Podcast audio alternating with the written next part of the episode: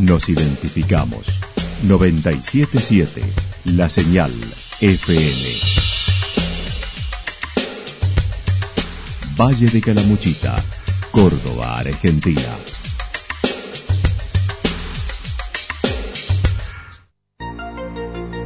El más completo resumen de las noticias de la región, encontralos todos los días a las 12 y 30, a las 16 y a las 22 horas. Panorama de noticias. Por la 977, la señal FM nos identifica también con las noticias.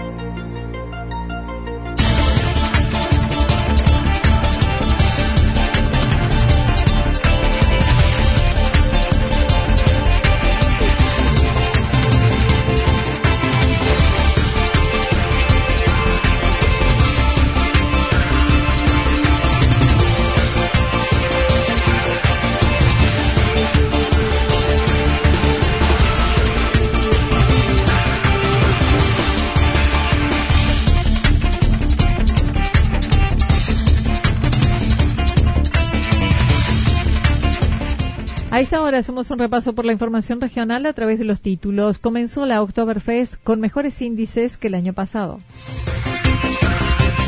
Primera campaña de recolección de basura tecnológica en Santa Rosa. Dos impresoras 3D para el IPET 422. Representantes de Viña del Mar en la Oktoberfest.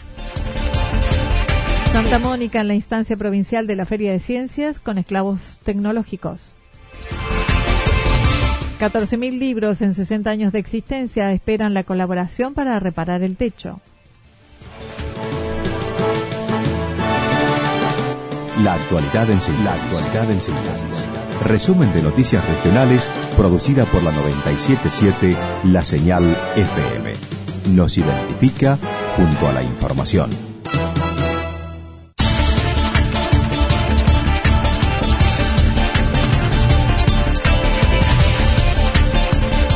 Comenzó la Oktoberfest con mejores índices que el año pasado. En la década del 60 surgió la Fiesta Nacional de la Cerveza de la mano de los primeros inmigrantes que llegaron al pueblo.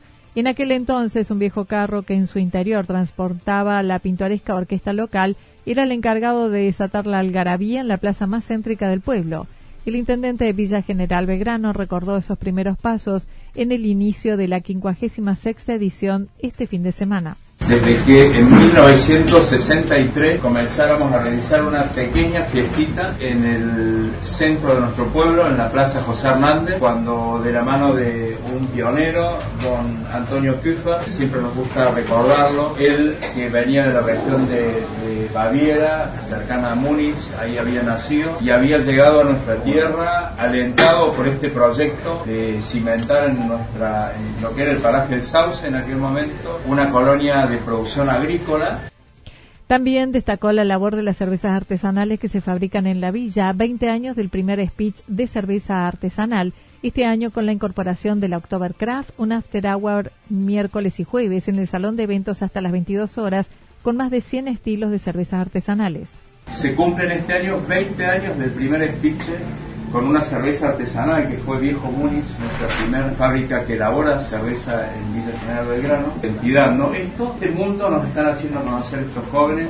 Así que en, esta Oktoberfest muy consolidada, que tiene una proyección nacional internacional, nace este año el Oktoberfest Craft, que es como en el mundo se denomina el, el mundo de la cerveza artesanal, que va a ir entre semana de la semana que viene, como cortando la semana. Sergio Favot comentó además la realización de la Rock October Fest viernes, sábado y domingo y el Beer Congress jueves y viernes por tercer año.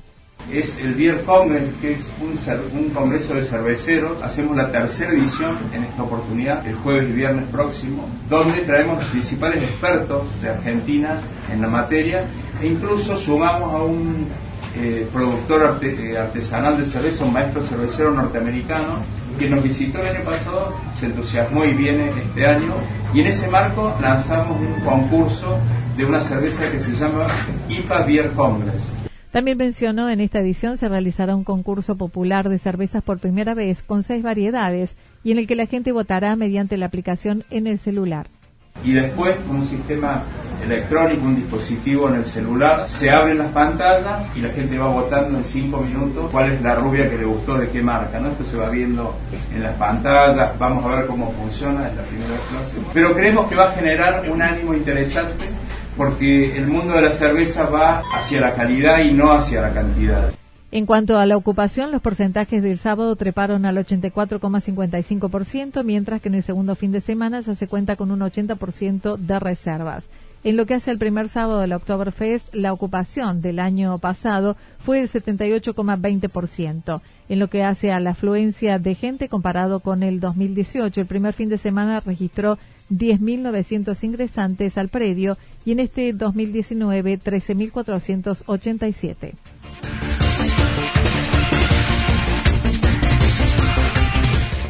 Primera campaña de recolección de basura tecnológica en Santa Rosa. Los alumnos del tercer año del Instituto Parroquial San Juan Diego, junto a la profesora María Laura Peirano, llevaron a cabo un proyecto de recolección de basura tecnológica.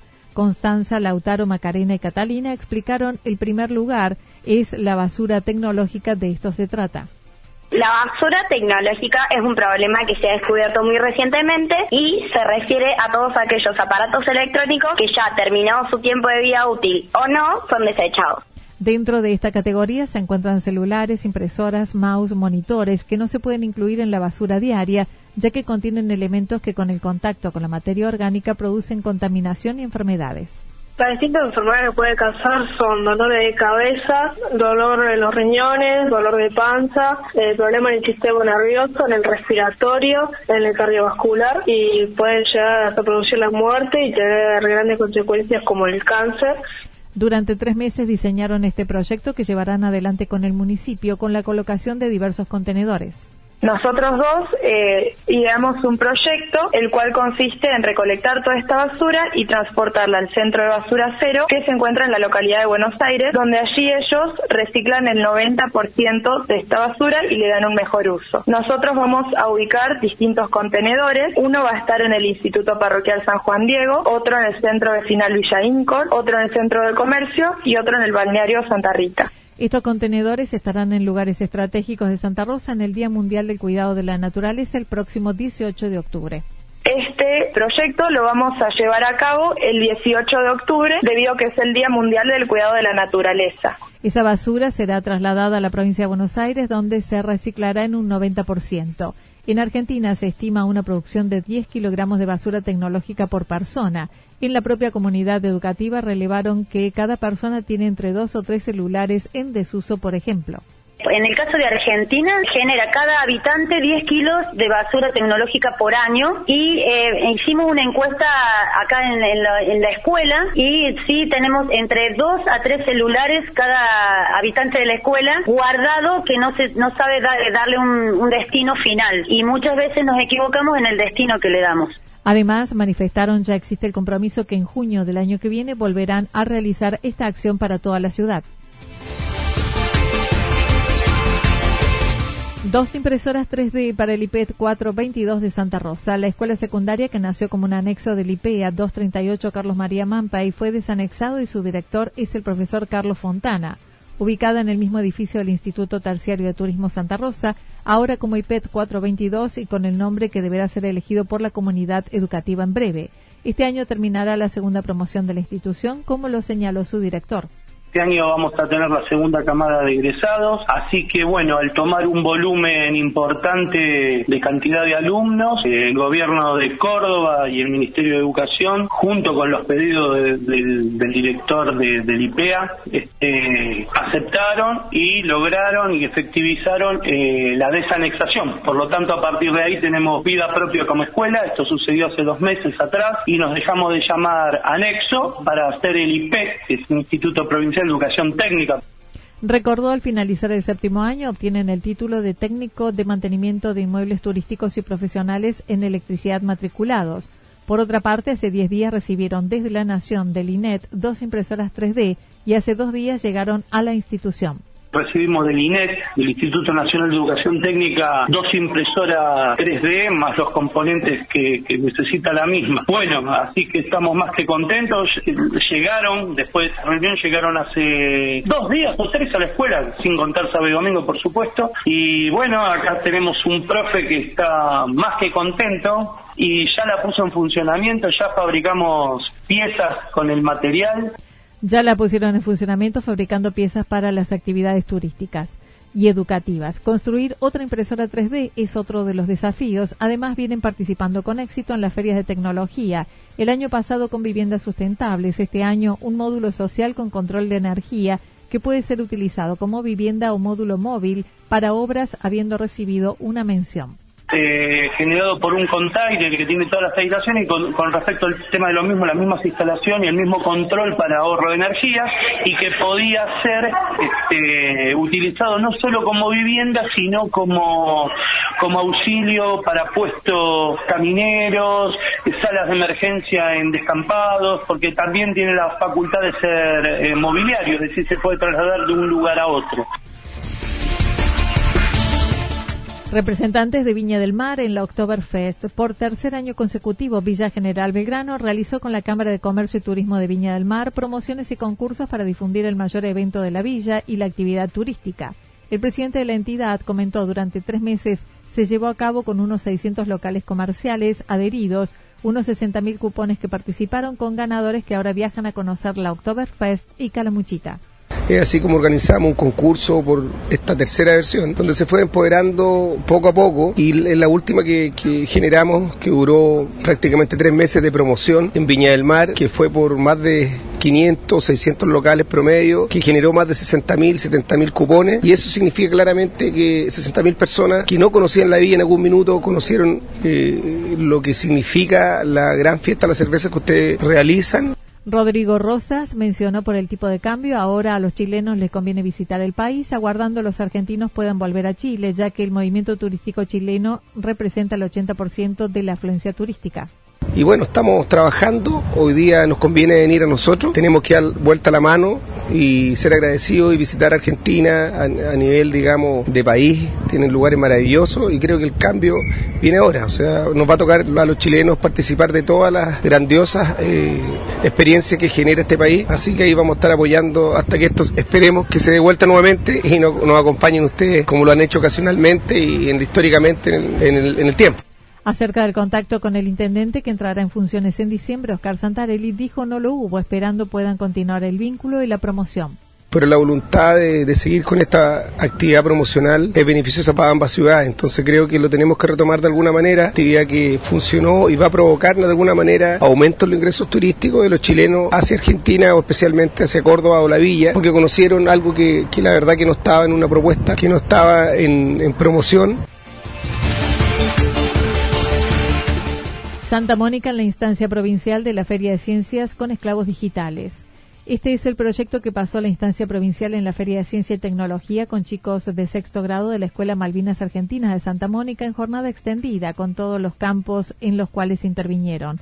Laura y Fabiana, las docentes a cargo, comentaron se realiza con chicos de sexto grado, que fueron los que llevaron adelante todo el proyecto. Y eh, bueno, primero la feria zonal, acá en Santa Rosa, y tuvimos la suerte de clasificar para la feria provincial. Comenzaron a trabajarlo en abril en un proyecto anual. Durante tres días, con más de 280 proyectos, estuvieron compartiendo en la ciudad de Córdoba las experiencias desarrolladas en el aula.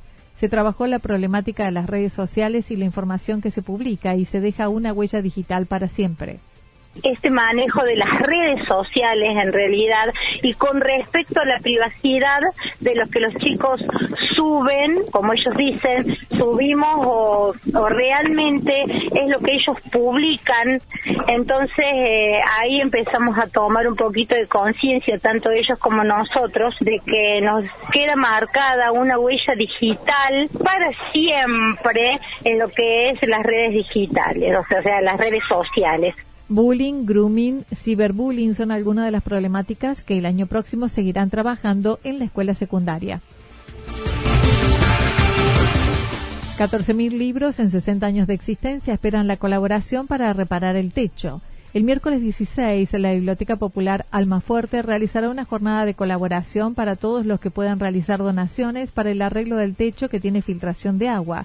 Mariel Isuel comentó. Bueno, tenemos que tratar de solucionarlo antes de que empiecen las lluvias. Nosotros, para el, bueno, los que mm, lo conocen y para los que no les, cuento que bueno, la biblioteca tiene techo plano, por lo que una vez que nosotros hicimos ya un trabajo hace ya unos años, pero bueno, eso con el sol y con el mismo el, agua y todo eso se va se va desgastando, se va deteriorando. Y bueno, tenemos que hacer ahora todo un trabajo de para tapar las filtraciones, que bueno, los costos son arriba de 50 mil pesos. Queremos tratar, ya te digo, solucionar antes de que, de que llueva. Estos gastos no pueden llevarlo adelante con la cuota de 80 pesos por mes por familia que 370 personas realizan. Por ello, ese día se estará recibiendo donación económica o materiales para tal fin. En realidad estamos, eh, por un lado, aceptamos, eh, digamos, donativos que, económicos y después ya para ese día ya vamos a hacer incluso un listado más de materiales por si alguien tiene restos de materiales que nos pueda llegar a, servir, cemento, en fin, eh, ese tipo de cosas que, bueno, siempre cuanto menos, menos tengamos que comprar mejor. Pero además, para que se hagan socios, para nosotros todavía es mejor porque es una entrada mensual. Recordamos que sale 80 pesos por mes por grupo familiar.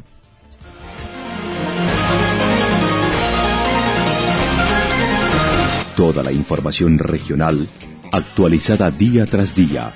Usted puede repasarla durante toda la jornada en www.fm977.com.ar. La señal FM nos identifica también en Internet.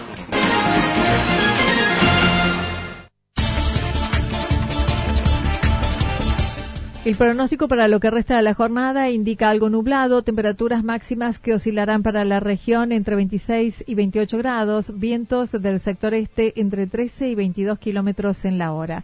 Para mañana martes anticipan alguna inestabilidad con chaparrones, temperaturas máximas que estarán entre los 25 y 27 grados, mínimas entre 10 y 12 grados. El viento soplará del sector noreste entre 7 y 12 kilómetros en la hora. Datos proporcionados por el Servicio Meteorológico Nacional. Lo que sucedió en cada punto del valle. Resumimos la jornada a través del informativo regional en la 977. 977, la señal FM.